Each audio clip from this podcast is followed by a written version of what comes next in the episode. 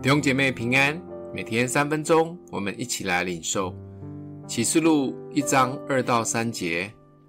约翰便将神的道和耶稣基督的见证，凡自己所看见的，都证明出来。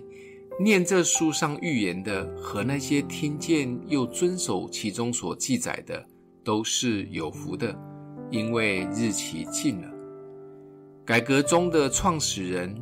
约翰·加尔文曾经说过，《启示录》是一本基督徒都应该要好好的阅读的经书，因为它启示了上帝拯救的奥秘。这卷书是使徒约翰当时被禁闭在巴摩孤岛很苦的时候，神显明给他的意象及启示，是一卷最重要但又充满奥秘的书卷，也是圣经最终精彩的完结篇。透过约翰所领受的异象启示，让所有当代及后代的信徒们真的明白神的旨意，可以继续持守神的道，并忠心跟随主的带领，特别能在各种困难的环境与试验中，最后成为得胜者及基督的心腹，进入羔羊荣耀的婚宴，与基督一同做工，进到新天新地的里面。读启示录时会有两种矛盾的心态，一个是读不太懂，因为书中描述许许多多奇形怪状的意象，到底要说的是什么呢？但也有人很喜欢读启示录，因为里面有许多关于未来的景象，好像可以一窥我们未来及死后的世界。当然，这一卷书最重要的核心不是末日，而是透过启示。更认识基督。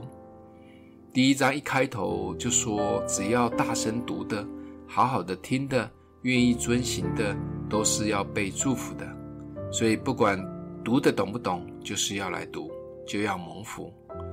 当然，两千年来有各种不同的解经，但记得读经很好，千万不要被框在知识性的里面。花了很多时间去跟人争辩关于撒旦、敌基督、灾前、灾中、灾后被提或千年国，而是能在圣灵当中求神的启示。整卷书最重要的是启示基督，使我们认识他，更渴慕他。这样对于将来的事，我们就可以更加的看透。就像这一章描述基督再来的形象及他说的话。他是首先的，也是幕后的，是昔在、今在、永在的。邀请你预备好，我们要成为有始有终的读经人。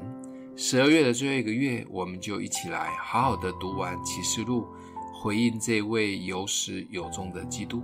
我们一起来祷告，谢谢主透过约翰的启示写下启示录，也求主打开我们属灵的智慧及看见。在启示录中更深的认识基督，也得着基督。奉耶稣基督的名祷告，祝福你哦。